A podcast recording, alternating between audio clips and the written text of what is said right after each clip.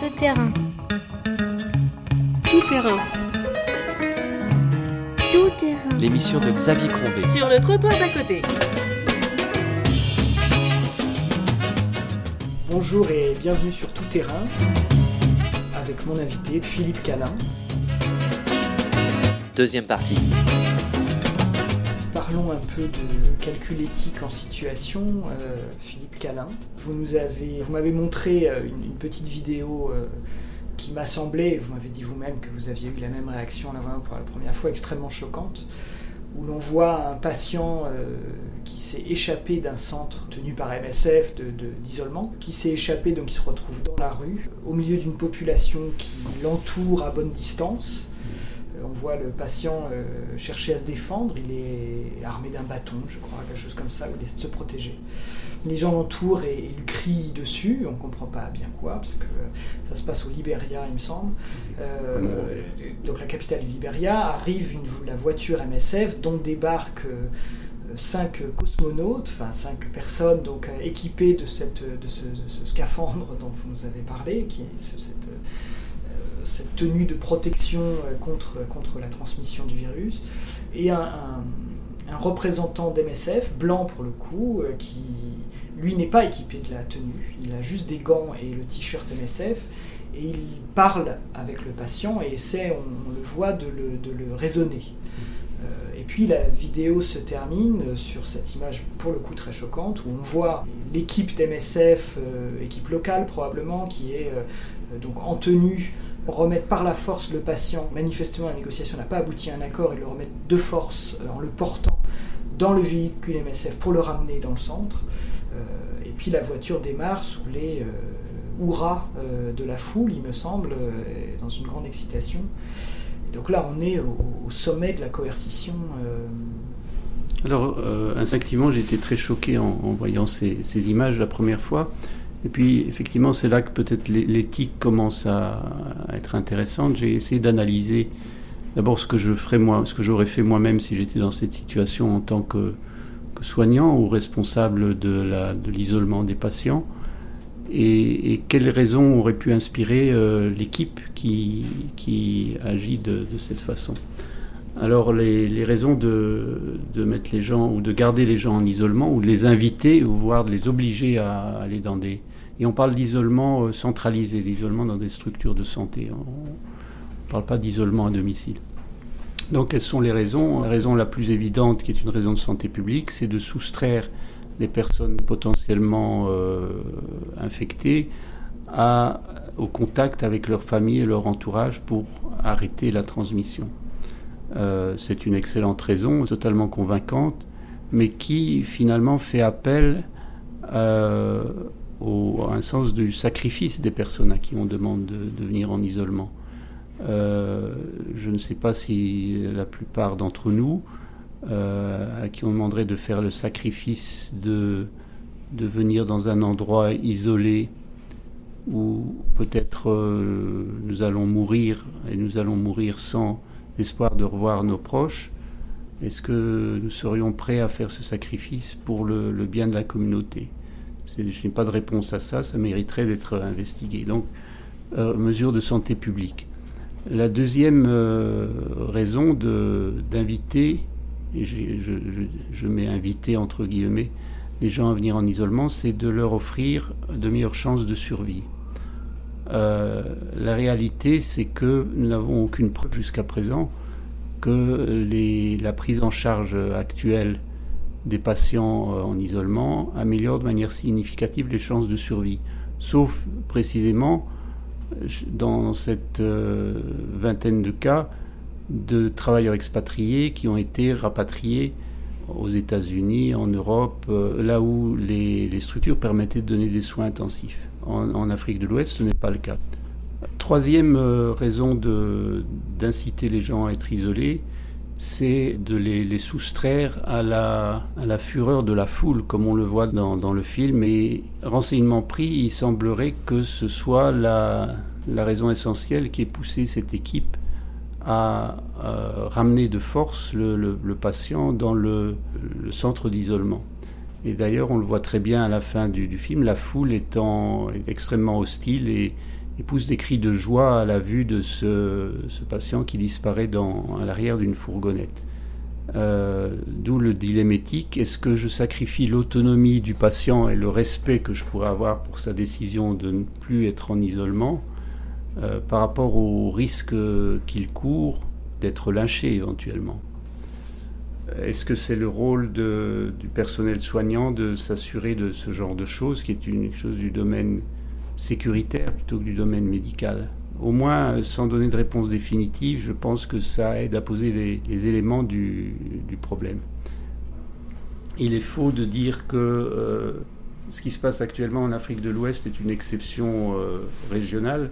Je pense qu'on a en face de nous une, euh, répétition de ce qui pourrait se passer n'importe où dans le monde si la situation devenait telle que la société, les services publics ne sont plus en état de répondre.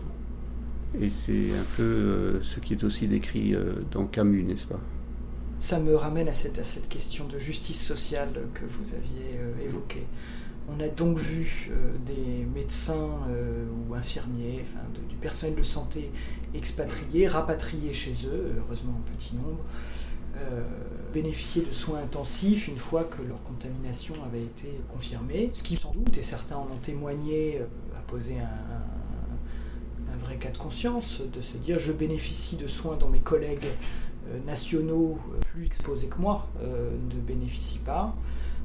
rappelons que le personnel soignant est parmi le plus exposé, puisque dès lors qu'on a isolé un patient, le seul contact qu'il a, c'est avec du personnel soignant. Et que le dispositif de, protection est tellement lourd que les erreurs sont possibles comment réfléchir à cette, hmm. dimension Alors, il y a une, caricature que je trouve euh, extrêmement bien faite qui montre euh, un site d'isolement avec euh, beaucoup de lits. Et tous les personnages dans, ces lits sont, noirs. Et il y a un seul personnage blanc au milieu. Et puis il y a la, presse et des, reporters qui viennent avec leur caméra et qui interviewent cette personne en, négligeant ce, qui les entoure. Et, c'est vrai que ça représente un peu la, réalité où presque, presque tout le monde connaît euh, par cœur le, nom d'une ou deux personnes euh, expatriées, euh, des, blancs qui ont été rapatriés, alors que les milliers de personnes qui sont décédées en Afrique sont restées pour la plupart anonymes. ça, c'est une, une réalité qui est troublante. Euh, l'autre réalité, c'est qu'effectivement, les quelques euh, interventions médicales qui, peuvent éventuellement euh, améliorer le pronostic ont été essentiellement données à des expatriés dans leur pays. Alors, c'est une situation qui est choquante, mais si on analyse, je pense que le, problème éthique n'est pas nécessairement où on l'attend. c'est complexe et je vais essayer de résumer. Euh, et on va prendre l'exemple qui est le plus connu, on va, ZMAP par exemple, que je pense que tout le monde euh, connaît donc comme étant un, produit euh, expérimental qui avait été démontré remarquablement efficace chez des singes infectés par Ebola et qui est apparu très tôt dans l'épidémie comme étant potentiellement utile pour, pour sauver des vies, disponible en très très petite quantité euh, un produit donc tout à fait expérimental qui n'avait jamais été testé chez l'homme auparavant, donc avec une possibilité d'effet secondaire et euh, une capacité d'en augmenter la production aussi extrêmement limitée. Ce produit a été donné à, un certain nombre d'expatriés qui ont été euh, contaminés et traités en Occident, disons, et pratiquement pas donné en Afrique. Donc il y a un choix qui a été fait, un choix euh, profondément euh, inégalitaire. Euh, les raisons de ce choix au départ, je pense, étaient acceptables d'un point de vue éthique pour les raisons suivantes. D'une part, les gens qui ont été traités à l'étranger et qui ont été rapatriés, ils ont été rapatriés sur la base de, contrats. Et je pense que ces questions contractuelles ont aussi une dimension d'éthique. Quand on s'engage comme volontaire euh, humanitaire, on signe un contrat euh, où il y a une certaine réciprocité, où l'organisation MSF ou d'autres organisations s'engagent en cas d'incident, de, maladie, d'accident à, rapatrier la personne. Euh, je pense que c'est quelque chose qui est qui n'est pas anormal. On ne demande pas le sacrifice absolu aux gens qui travaillent à l'étranger sur base volontaire. Un autre aspect, c'est que l'absence de données, en tout cas jusque récemment, sur les effets secondaires potentiellement sérieux de ces euh, produits, de certains de ces produits, font que leur administration nécessite une surveillance intensive et soutenue, qui n'était euh, disponible que dans des hôpitaux, euh, dans des structures de santé extrêmement bien, équipées. Donc là, jusque-là, ça va et on, peut s'expliquer cette disparité dans l'accès à des, produits qui peuvent éventuellement sauver des vies. Là où ça va euh, moins bien, c'est que historiquement ces produits étaient mis au point depuis euh, plusieurs années.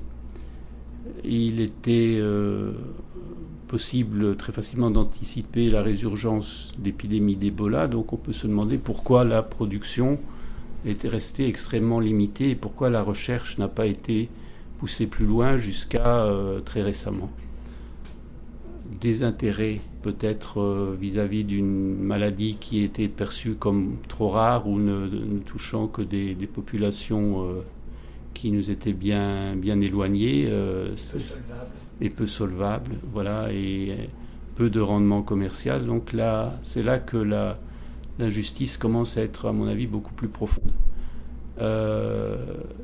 L'autre chose, c'est que même si à mon avis, il n'est pas anormal que ces produits aient été donnés à des gens rapatriés, pour les raisons que j'ai expliquées avant. Il y a une obligation euh, morale que euh, l'efficacité ou les effets secondaires observés euh, chez ces personnes soient rendus publics pour pouvoir informer le développement accéléré ou bien leur utilisation à plus grande échelle. Et là, on est dans un manque de transparence tout à fait complet et de cohérence, notamment par rapport à ce que les éthiciens euh, réunis à l'instigation de l'OMS ont, demandé.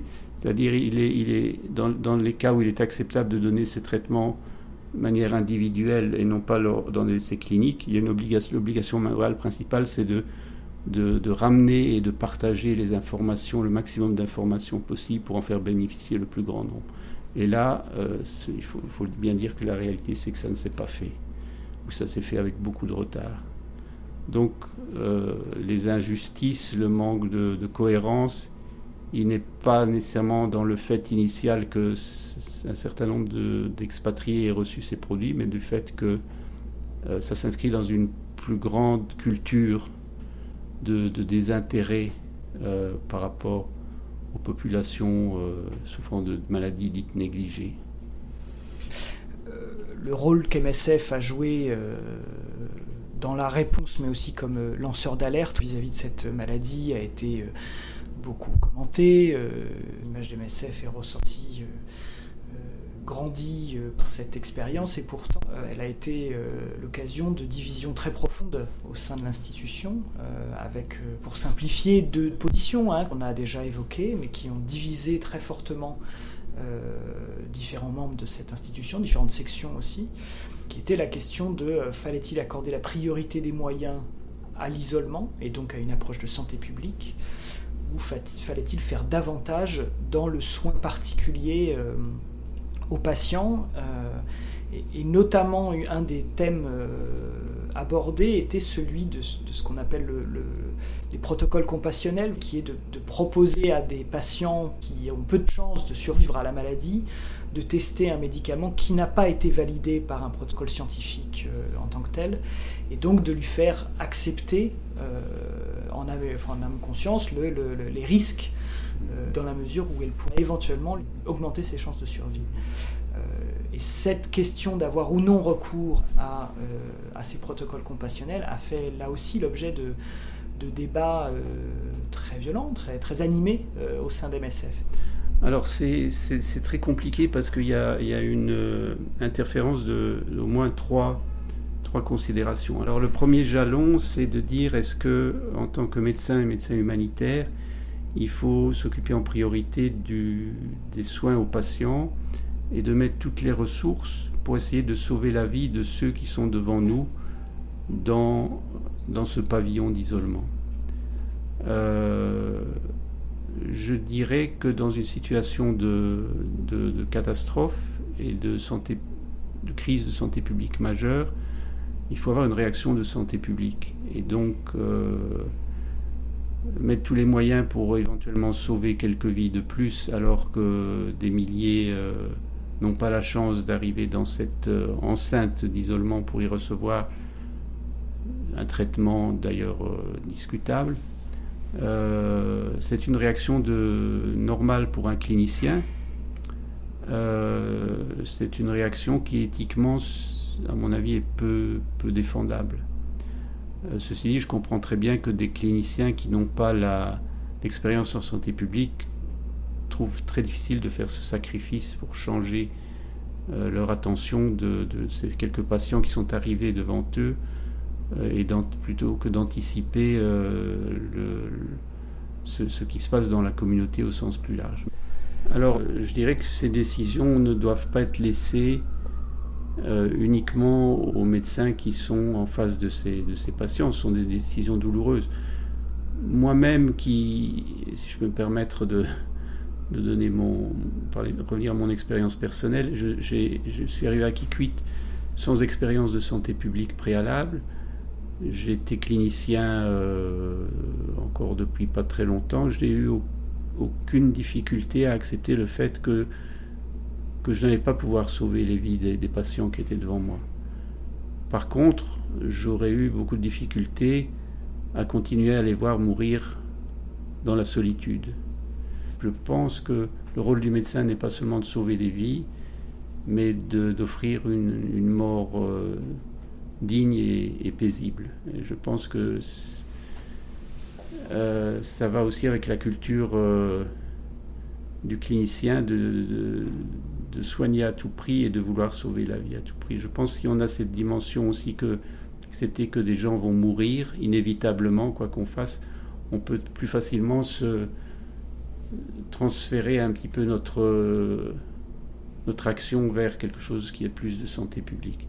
Euh, l'action humanitaire, par définition, elle, se passe dans des situations extrêmes où euh, des gens meurent là où ils ne devraient pas mourir s'ils étaient dans d'autres circonstances. Euh, quand on ne peut pas les transposer dans les circonstances meilleures au moment de l'événement, il faut, faire le, choix le, plus rationnel possible. Et tout choix éthique implique un certain sacrifice. Euh, les images que j'ai vues de, de, Monrovia au pire moment de l'épidémie euh, m'ont aussi beaucoup troublé parce qu'on voyait que des, patients attendaient aux portes de l'hôpital avant d'être admis et certains n'ont jamais été admis. Donc ils sont morts devant, devant l'hôpital ou ils sont morts chez eux après, après euh, une vaine espérance et un trajet éventuellement coûteux et, peut-être coûteux en vie. Donc euh, c'est un peu une vision euh, limitée de dire je vais m'occuper de, du patient qui est devant moi et je j'ignore ceux qui sont, qui sont ailleurs. Euh, je pense qu'il y a beaucoup de choses à réfléchir de ce point de vue-là. Alors ça c'était le premier jalon, c'est la tension entre l'obligation de soigner ceux qui sont devant moi et l'obligation de soigner ceux qui ne sont pas encore devant moi ou ceux qui ne le seront jamais parce que je vais prendre les mesures de santé publique qu'il faut. Deuxième jalon, c'est euh, de dire euh, la, la, mesure de santé publique essentielle, c'est de mettre les gens en isolement. Et je ne dirais pas que je conteste cette affirmation, mais je la mets un peu en doute. Et je pense qu'à certains moments de l'épidémie, et à certains endroits, l'isolement en centre de, prise en charge n'était pas la seule possibilité. Il y a des, mesures possibles pour mettre les gens en isolement dans leur communauté, voire à domicile, en prenant ce qu'on appelle des mesures de réduction de risque. ces mesures ont été très peu appliquées. Ça veut dire que les patients n'ont pas eu le choix d'autre que de venir en centre d'isolement et d'y mourir pour la moitié. Et je pense que c'est quelque chose qui mérite une réflexion aussi. Donc oui, l'isolement est une mesure essentielle pour la riposte à l'épidémie, mais l'isolement centralisé, parfois bien loin de là où habitent les patients, n'est pas euh, la seule mesure possible d'isolement. Troisième euh, jalon, euh, c'est la recherche, je pense, c'était ça la, la question. Et donc, la question du protocole compassionnel aussi. Protocole compassionnel. Alors, idéalement, bien sûr, on, donne un traitement euh, expérimental parce qu'on pense qu'il a des chances d'aboutir. Encore que quand c'est extrêmement tout à fait expérimental, on n'a pas beaucoup d'informations. La meilleure information en l'absence de, de données chez, les êtres humains, c'est des, expériences chez les singes qui sont très, coûteuses et finalement très difficiles à, à pratiquer. Donc, euh, sur base de jugements personnels, et on a un jugement à propos d'une maladie qui tue euh, la moitié des gens, euh, il faut décider si on administre ces interventions dans le cadre d'études, ce qui est une très bonne idée, mais qui implique aussi qu'on fasse un sacrifice si on veut rester dans les règles de l'art et faire ce qu'on appelle des études randomisées ou bien donner euh, à titre compassionnel, c'est-à-dire dans un acte de générosité, encore une fois, aux patients qui se trouvent devant nous, en pensant faire le bien. Euh, alors MSF et d'autres personnes ont réfléchi sur euh, plusieurs aspects. Le, le, traitement randomisé qui est extrêmement puissant en termes d'informations sur l'efficacité du produit implique une loterie. Ça veut dire qu'on va au hasard déterminer qui va recevoir l'intervention ou pas. Oui, du mot anglais random qui veut dire euh, hasard. Le hasard, voilà. Et donc, encore une fois, il est très difficile pour les cliniciens qui se trouvent en face des patients de savoir que la moitié vont recevoir une chance, chance de survie et l'autre moitié va être euh, refusée euh, dans l'accès à cette chance de survie. Mais c'est compliqué parce que qu'est-ce qui nous dit que ce produit tout à fait expérimental va vraiment marcher? Et bien, il y a plus importante, qu'est-ce qui nous dit qu'il ne va pas être toxique Donc on est dans une situation difficile. Il est aussi difficile de demander à des patients, a fortiori des patients qui sont très malades, ou voire près de la mort, de donner leur consentement et de réfléchir à ce qu'ils veulent vraiment. Donc c'est pour ces raisons, MSF et d'autres se sont opposés aux essais euh, randomisés, basés sur le, hasard. Et des statisticiens euh, éminents nous disent qu'on peut éventuellement avoir des idées sur l'efficacité d'un produit si on le donne à tout le monde et si on compare les résultats avec des, cas historiques euh, précédents. Alors maintenant, pour compliquer les choses, je vais revenir sur le, mot euh, compassionnel. Le mot compassionnel est, assez mal défini dans la littérature scientifique, mais on peut prendre un exemple assez fréquent.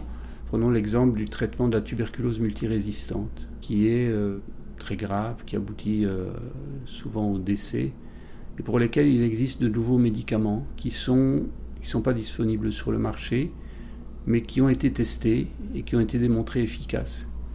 Je me trouve en face d'un patient qui a une tuberculose multirésistante. Je vais faire tout mon possible pour obtenir ce médicament et je vais le donner à titre compassionnel, à titre de compassion à cette personne qui se trouve devant moi, parce que je sais que ses chances de survie vont être considérablement augmentées. Je sais aussi euh, quels sont les effets secondaires de ce produit, donc j'agis en toute connaissance de cause, convaincu que je vais faire du bien. Dans le cas des certaines interventions expérimentales contre la maladie Ebola, il s'agit de produits qui n'ont été testés qu'au mieux chez des modèles animaux. Donc je suppose que je vais faire le bien, je n'en ai aucune idée. Je suppose que je vais pas créer trop de dégâts, mais je n'en ai aucune idée. Donc j'agis possiblement dans l'intérêt du patient, mais je n'en suis pas sûr du tout.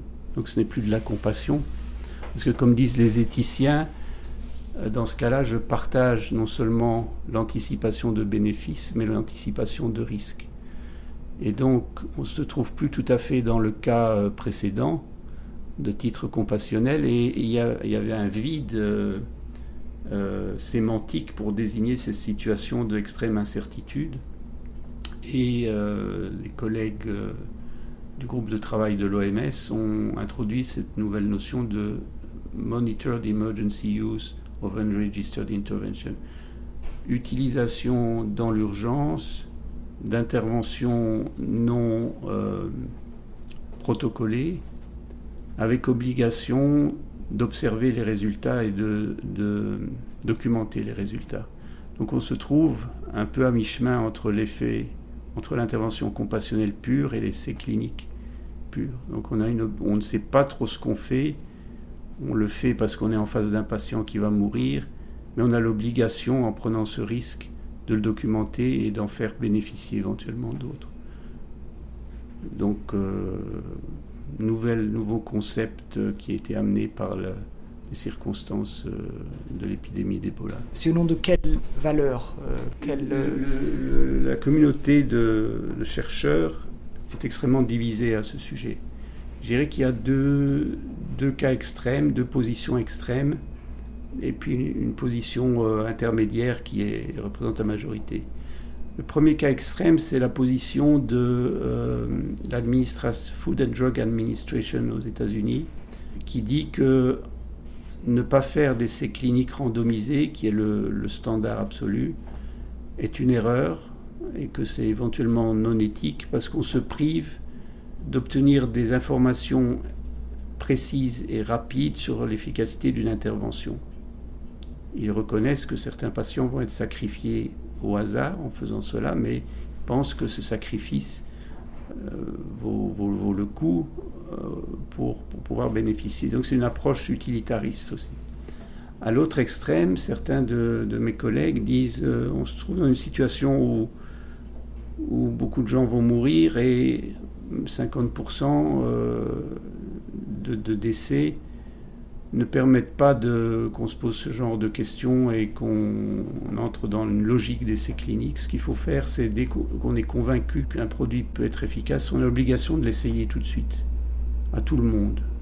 Euh, c'est l'extrême. Ce qui compte, c'est pas la génération de d'informations, encore qu'on peut recueillir quelques informations à côté, mais l'important c'est l'urgence de sauver les vies avec ce qu'on croit être la seule euh, des ressources qui potentiellement pourraient sauver des vies. À la limite, si on disait que les comprimés de vitamine C peuvent sauver, euh, euh, améliorer le pronostic, et eh bien donner de la vitamine C à tout le monde, ça ne, ça ne coûte pas grand-chose et ça n'a pas d'effet secondaire. Ça, c'est une attitude non scientifique, mais extrêmement humanitaire, je dirais, au sens là. Et puis la majorité des gens pensent qu'effectivement, entre les deux, entre faire tout ce qui est possible, quel que soit le cadre, ou bien faire ça dans le, dans le cadre le plus rigide, il y a la possibilité de faire des essais cliniques non randomisés, qui sont aussi informatifs que les essais randomisés. Et puis quand, pour des raisons euh, d'exclusion, par exemple, exclusion de protocole, les patients ne peuvent pas entrer dans un cadre, dans le cadre d'un essai clinique, eh on entre dans le cadre de MERI, donc administration contrôlée euh, à titre, euh, au titre de l'urgence. Et, et on est un peu dans, dans, cette situation intermédiaire pour l'instant, avec selon les sites d'expérimentation, le site d'essais cliniques, et qui euh, en, est l'instigateur de ces différentes approches qui sont en place. Est-ce que vous avez... Ebola a été, a été un, une, l'ampleur de la gravité de l'épidémie a été une, force incroyable pour euh, amener à, des à ce type de réflexion qui normalement aurait dû avoir lieu, euh, il, y a 20, aurait dû avoir lieu il y a 20 ans. Vous intéressez à ce raisonnement éthique Est-ce que vous avez une position éthique euh, par rapport à ces débats-là, ces discussions? Ah Plutôt, puisque on m'a demandé de participer à une réunion qui, je pense, était une réunion importante le 11 août 2014 une réunion d'experts qui ont été invités un peu dans l'urgence à l'OMS. On m'a demandé de présider cette, cette réunion où on posait exactement cette question. Est-ce que, vu les circonstances exceptionnelles de l'épidémie d'Ebola, est-ce qu'il est, éthiquement acceptable de, tester des produits thérapeutiques, voire des vaccins, qui n'ont pas passé le crible du processus de développement standard entre phase clinique 1, 2, 3 Est-ce qu'on peut euh, invoquer l'urgence exceptionnelle pour, pour, sortir du cadre régulateur et du cadre éthique Et la réponse du comité a été oui, unanimement. Unanimement. unanimement. Et je pense que cette réunion a, été clé pour, la clé pour permettre euh, le, développement de ces, cliniques qui ont lieu actuellement en, quelques mois, alors que dans les circonstances euh, plus habituelles, il aurait fallu plusieurs années. Vous avez fait l'expérience donc d'un comité d'éthique ad hoc euh, que vous avez rejoint. Les comités d'éthique, on en entend beaucoup parler. J'y ai fait référence à l'ouverture de cette émission, euh, notamment autour de la loi Leonetti et sur l'accompagnement à la fin de vie, sur un certain nombre de questions de bioéthique qui traversent notre société euh, aujourd'hui. Alors quand vous nous dites que ce, comité a répondu façon unanime, c'est pas si simple puisque derrière il y a des critiques sur la représentativité de ce comité, quelle est la légitimité de chacun de ses membres. C'est une question de légitimité dans un espace euh, qui se veut démocratique. Euh, de rendre un avis sur des décisions aussi compliquées que, que celle-là. Alors la, la, la, critique de la représentativité est tout à fait légitime. Je pourrais répondre euh, par, par, trois, trois réflexions. Euh, la première, c'est que ce qui est important pour un comité, c'est de ne pas avoir de conflit d'intérêts et d'avoir comme seul objectif la protection des patients.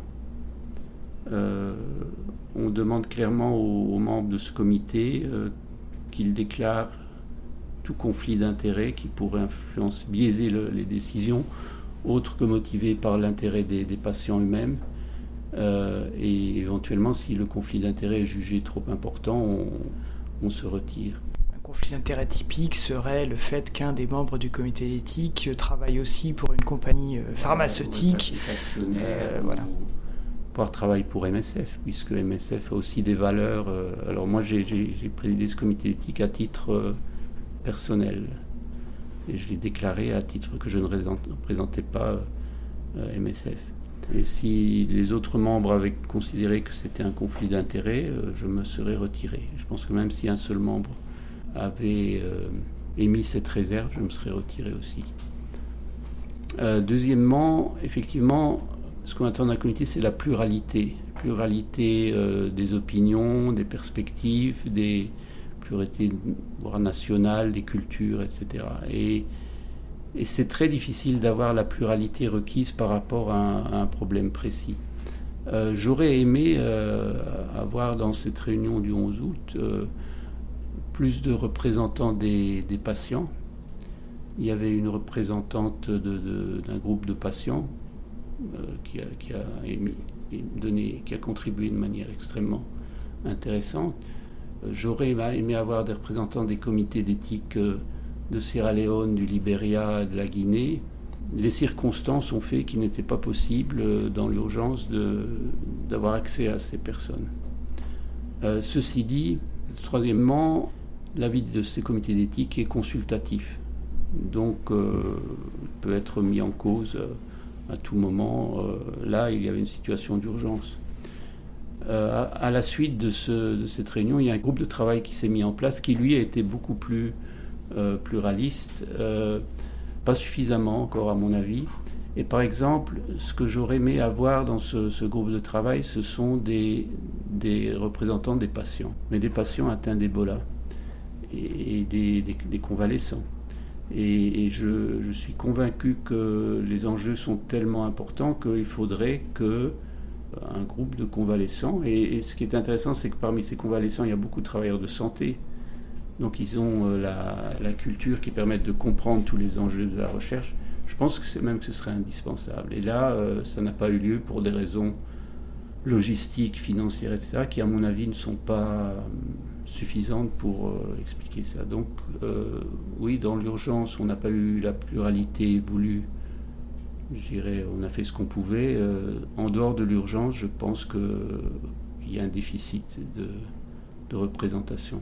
Je, précise, parce que je pense que c'est intéressant pour les auditeurs, qu'il y, y, a beaucoup, enfin un certain nombre de gens convalescents, donc survivants de cette maladie, qui ont décidé euh, d'aller s'occuper de malades une fois qu'ils en avaient guéri. C'est aussi un problème éthique parce que la théorie prédit qu'ils ne peuvent pas attraper la maladie une deuxième fois euh, sur des considérations de protection immunitaire.